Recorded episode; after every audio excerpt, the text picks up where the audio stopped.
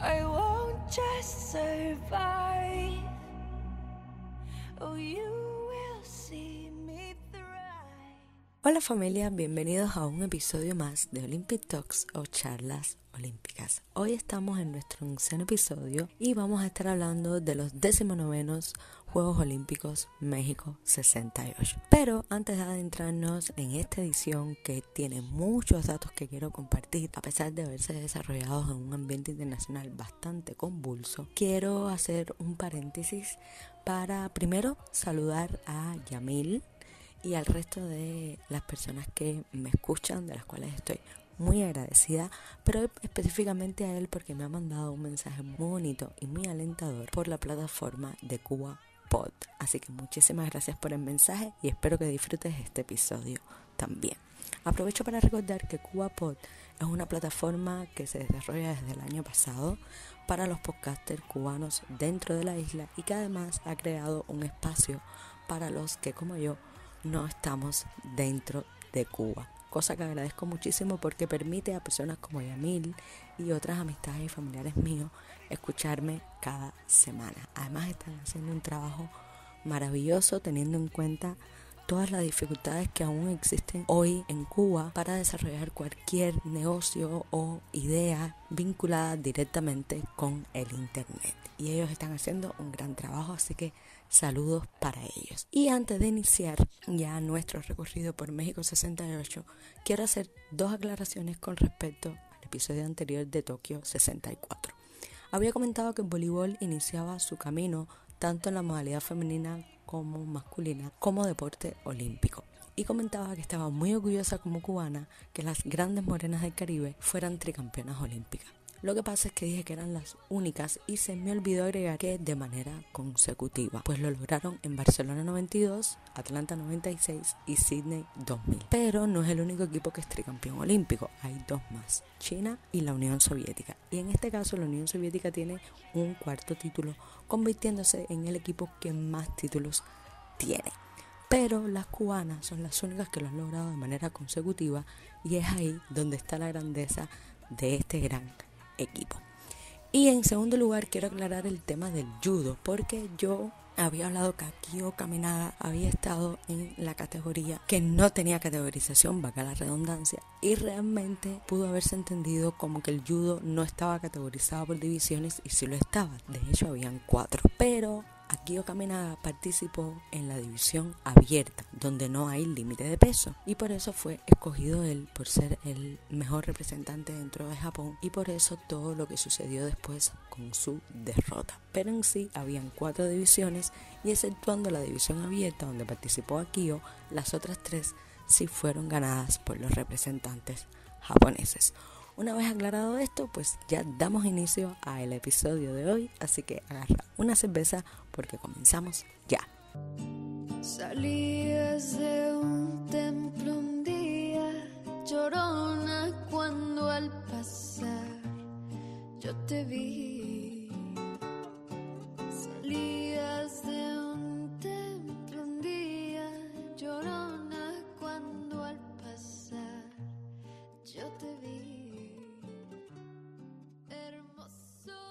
Y con uno de mis temas favoritos del folclore mexicano, como es la canción La Llorona, esta vez interpretada por la joven Ángela Aguilar, damos inicio al recorrido por la 19 edición de los Juegos Olímpicos México 68. Y hay que decir que estos fueron los primeros Juegos que se celebraron en América Latina, y no solo en América Latina, sino en un país de habla hispana. Después de haber superado un grave y triste episodio político sucedido en la Plaza de las Tres Culturas en el barrio de Tlatelolco, unas semanas antes de la inauguración, que ocasionó el enfrentamiento entre las fuerzas militares del gobierno y el movimiento estudiantil que suponía la celebración de los Juegos, reclamando a la vez un nuevo estatus de gobierno que ocasionó centenares de víctimas. Muy cerca se estuvo de suspenderse los Juegos, por supuesto, pero el Comité Olímpico declaró que estas protestas al final no iban dirigidas directamente con el desarrollo de la cita, por lo cual se celebrarían en la fecha que estaba prevista. El éxito de estos juegos fue espectacular, volcándose todo el pueblo mexicano para que estos fueran lo más brillante posible. Y esto lo demuestra que se han registrado 27 marcas mundiales y 76 olímpicas. Es verdad que no supera el récord de Helsinki 52, esto lo hizo Beijing 2008, pero la verdad que en el tiempo que pasó entre el 52 y el 68, México se convertiría en la sede donde más récords olímpicos y mundiales se romperían, sobre todo por una innovación en particular en el atletismo. La gran altitud de la Ciudad de México, estamos hablando de 2.240 metros sobre el nivel del mar, influyó en muchas de las pruebas, especialmente en atletismo. Ningún otro Juego Olímpico de verano, porque como saben existen los de inviernos, ni antes ni después se han celebrado a tan alta altura. Habíamos hablado del incidente de manera interna dentro del propio México que pudo haber amenazado con que no se desarrollaran los Juegos. Pero es que a nivel internacional la situación estaba bastante convulsa también, sobre todo por dos hechos en particular. El primero de ellos, la muerte por asesinato del reverendo pastor Martin Luther King en Memphis el 4 de abril de 1968, que desencadenó una ola de violencia en casi todos los estados de la Unión estadounidense, que provocaron oleadas de protestas reclamando un trato de igualdad y de oportunidades para toda la población civil, sin discriminación de credos ni raza. Si a esto además le añadimos la decisión del llamado Pacto de Varsovia de invadir el país de Checoslovaquia por las tropas de la URSS el 20 de agosto de 1968, unos meses antes del desarrollo de los Juegos, en la conocida Primavera de Praga, podemos llegar a la conclusión que este año olímpico siempre será recordado como uno de los más difíciles de organizar por culpa de tristes sucesos que no estaban relacionados directamente con el deporte, más bien muy alejados del espíritu olímpico que deberían presidir siempre estas grandes jornadas deportivas. La perspectiva que tenía por delante el comité organizador, tanto mexicano como el internacional, nacional para la organización de la cita se convirtió en un reto muy difícil por lo que ya hemos comentado, pero afortunadamente se pudo resolver y el éxito deportivo fue total. La ceremonia de inauguración tuvo como escenario el Estadio Olímpico Universitario, ampliado por supuesto para el desarrollo de los Juegos, con una capacidad de hasta 80.000 espectadores, estando presidida en su momento por el presidente Gustavo Díaz Ordaz, que contemplaron emocionados el desfile de los 5.650 deportistas, entre ellos 751 mujeres. Seguimos viendo ese aumento progresivo de la participación femenina que representaron a los 113 países participantes. Estamos viendo que aumenta muchísimo la participación de países en las citas olímpicas. El acto solemne de la jornada inaugural como saben, es el encendido del pebetero. Y aquí se hace un momento icónico, sobre todo para el deporte femenino, porque es precisamente una mujer la encargada por primera vez en la historia de los Juegos Olímpicos de encender la llama olímpica. Y estamos hablando de Enriqueta Basilio, atleta especializada en los 80 metros vallas y que fue proclamada en su época como la atleta más completa de México. Habíamos hablado que hubo una innovación que ayudó muchísimo a la superación de plusmarcas mundiales y es que precisamente son en estos juegos cuando se utilizan por primera vez las modernas pistas sintéticas de tartán que indudablemente tuvieron una influencia decisiva para que se alcanzaran la gran cantidad de plusmarcas como nunca antes se había producido en anteriores Olimpiadas. Pero estamos hablando específicamente del atletismo. Recuerden que el 552 es la edición que se conoce como el récord de récords, que no fue superado hasta Beijing 2008, pero indudablemente en México hubo una gran cantidad de plusmarcas debido sobre todo a esta innovación que se incorporaba. Por primera vez Alemania Oriental y Occidental compiten como equipos separados, ya que habían sido obligados por el Comité Olímpico Internacional a competir de manera combinada en los Juegos del 56, el 60 y el 64. Fueron los primeros Juegos donde hubo una importante presencia africana en las carreras de fondo masculina. De hecho, los africanos ganaron al menos una medalla desde los 800 metros hasta la maratón. Y con ello, pues, evidentemente marcaron la tendencia para los futuros juegos de la presencia africana en los podios de las carreras de medio, fondo y fondo de las futuras ediciones. Ay de mí, llorona, llorona, llorona, de un campo lirio. Hay que hablar de un momento en particular que se desarrolló en esta edición. Y estamos hablando de la ceremonia de entregas de las medallas de los 200 metros lisos masculinos, donde los atletas negros estadounidenses Tommy Smith, quien había ganado el oro, y John Carlos, quien había sido bronce, se posicionaron a favor de los derechos civiles, levantando sus puños con guantes negros y llevando calcetines negros en lugar de zapatos. Justamente cuando sonaba el himno nacional de Estados Unidos, ambos inclinaron la cabeza a la vez que levantaban el puño negro en alto en acción interpretada como el Black Power, un grito para la libertad ante la política segregacionista que sufrían todos los ciudadanos afroamericanos residentes en Estados Unidos y que en estos años la segregación racial estaba en su punto álgido y precisamente el asesinato de Martin Luther King, que fue el catalizador para que todo este movimiento se exacerbara, es prueba fehaciente de ello. Esta decisión le costó muy cara a ambos, ya que fueron expulsados del equipo y desalojados de la vía olímpica y además en su vida laboral dentro de Estados Unidos también fue muy difícil, no lograban encontrar trabajo y esto afectó no solamente a los propios atletas, sino a sus familiares. En el caso de Tommy Smith tuvo que llegar a vender su presea de oro y años más tarde moriría en la más absoluta miseria. Y en el caso de John Carlos, que también sufrió una situación similar, pues su esposa llegó a suicidarse, pues no podía sostener la situación que se había generado en consecuencia de la acción realizada por su esposo en los Juegos Olímpicos de el 68. El Black Power es una organización que se creó en Estados Unidos y que aconsejaba a los atletas de color no participar en los Juegos Olímpicos, como protesta a la diferencia de tratos recibidos respecto a los atletas blancos, a lo cual se adherieron todos los deportistas de color americano después de las represalias que recibieron tanto Tommy Smith como John Carlos. Pero como el tiempo siempre pone las cosas en su lugar y en este caso la justicia, tuvieron que pasar 40 años para reconocer que estos atletas antepusieron la lucha por la libertad de su pueblo a sus intereses personales y fueron galardonados y reconocidos como héroes por casi todas las instituciones estadounidenses, considerando que fueron avanzados por reclamar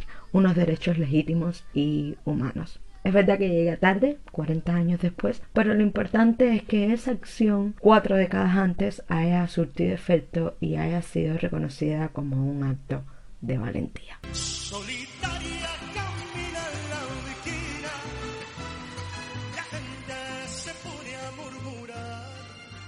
Y con otra de mis canciones favoritas e interpretadas por un ícono de la canción mexicana como es Luis Miguel, estamos hablando de la Bikina, vamos a hablar de los atletas más destacados de esta edición. Y voy a comenzar por una hazaña de un atleta de color americano llamado Lee Evans en los 400 metros lisos, al conseguir la estratosférica marca de 43.86 que permaneció inalterable como récord mundial durante 24 Además, a esto también quiero agregar que se oficializó otra plusmarca histórica, esta vez en la prueba de los 100 metros lisos, con el atleta también estadounidense Jim Higgins, quien ganó el oro por debajo de los 10 segundos, cosa que sucedería por primera vez en la historia de las citas olímpicas al marcar un crono de 9.95, estableciendo esta nueva marca olímpica e igualando la plusmarca mundial que existía en el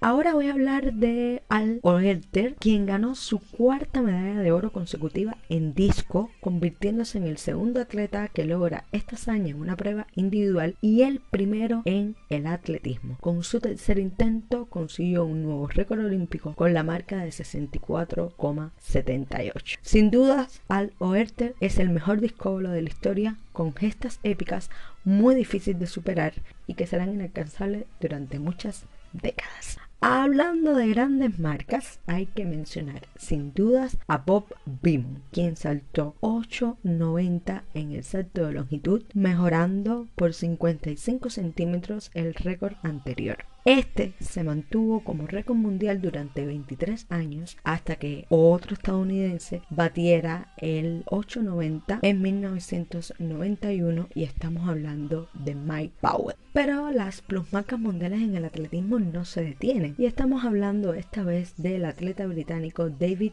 Hemery, quien asombró al mundo con una increíble marca de 48.12 en la prueba de 400 metros vallas. Y por otro lado, el soviético Peter Saneye en triple salto establecía otra magistral marca de 17.39, lo cual también fue récord mundial en su momento.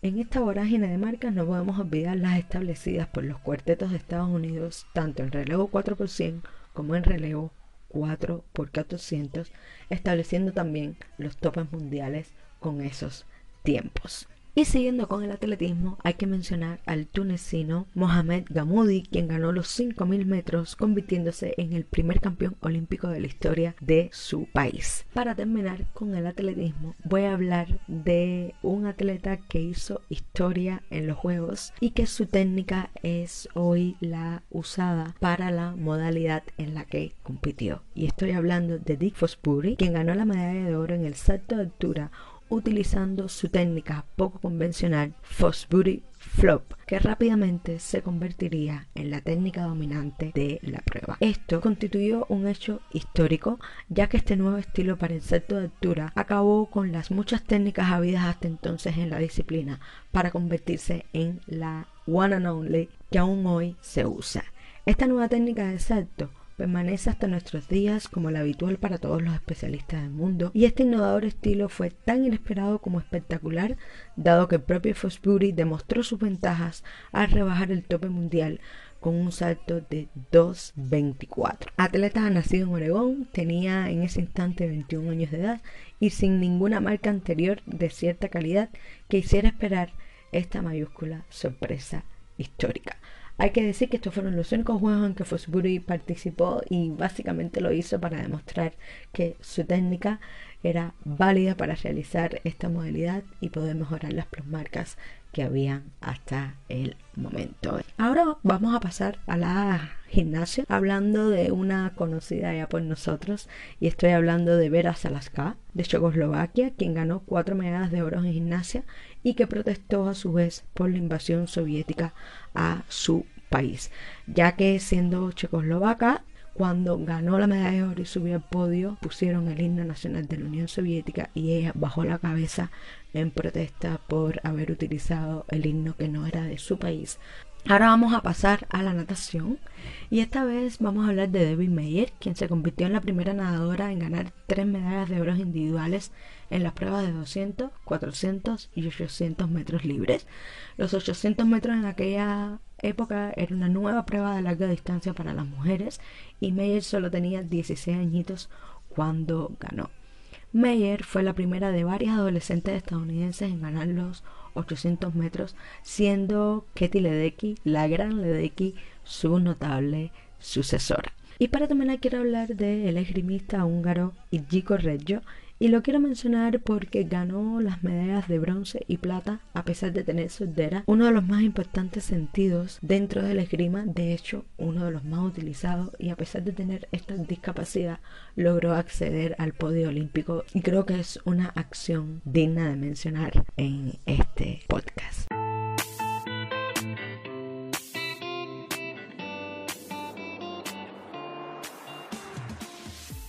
Y ha llegado el momento de las curiosidades. Se utilizaron por primera vez las pistas sintéticas de Tartán, el control antidopaje y las imágenes de televisión en directo a todo el mundo con una audiencia cercana de 600 millones de televidentes, así como un gran panel eléctrico para visionar los resultados y repetición de imágenes en el propio estadio. Albert fue el director de Olimpiada en México, la película oficial de los Juegos Olímpicos y la cual fue nominada al Oscar en la categoría de Mejor Documental. Uno de los momentos más emotivos de los Juegos lo protagonizó John Stephen Akwane de Tanzania en la prueba de maratón ya que entró al estadio en el último lugar de la competencia. Sin embargo, fue recibido como héroe debido a que la mitad de la prueba le ordenaron abandonarla por calambres y una lesión en la rodilla. Pese a esto, Akawi terminó la carrera. En esta edición hubo dos deportes de demostración que fueron el tenis y la pelota vasca. Otra curiosidad bastante importante y relacionada con la ruta de la antorcha olímpica es que esta para llegar a suelo azteca utilizó la misma ruta de Cristóbal Colón para llegar a lo que hoy se conoce como México y que tuvo que pasar por naciones como Grecia, Italia, España, El Salvador y la región de Veracruz dentro del propio México. Otra curiosidad es que fue la primera ocasión en que se utilizó la pistola para marcar el inicio de las carreras. Además, en esta edición participaron por primera vez países como Honduras, Kuwait, Paraguay, Salvador y otros muchos, haciendo que los Juegos Olímpicos y como última curiosidad se convirtiera en la primera cita olímpica en superar la participación de los 100 países.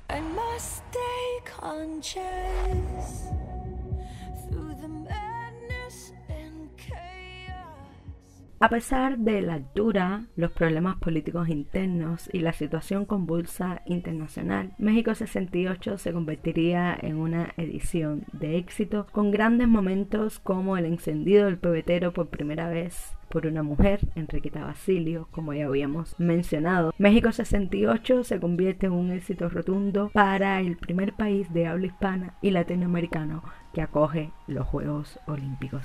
La próxima parada, Múnich 72, que trae muchos grandes momentos también y la incorporación de una cosa en específico que se convertiría en un clásico dentro de los Juegos Olímpicos. Pero eso ya lo veremos en el próximo episodio. Como siempre te digo, este podcast tiene perfil en Instagram y página en Facebook, donde siempre te pongo información extra sobre cada uno de los episodios. Espero hayas aprendido, recordado o simplemente disfrutado de este ratico conmigo. Antes de finalizar, quiero agregar que precisamente México se incluye en la lista de los países que me escuchan, cosa que estoy muy contenta y da la casualidad de que este episodio precisamente hablara de la edición de México 68. Nos vemos en el episodio siguiente. Yo soy Giselle y te mando un beso enorme.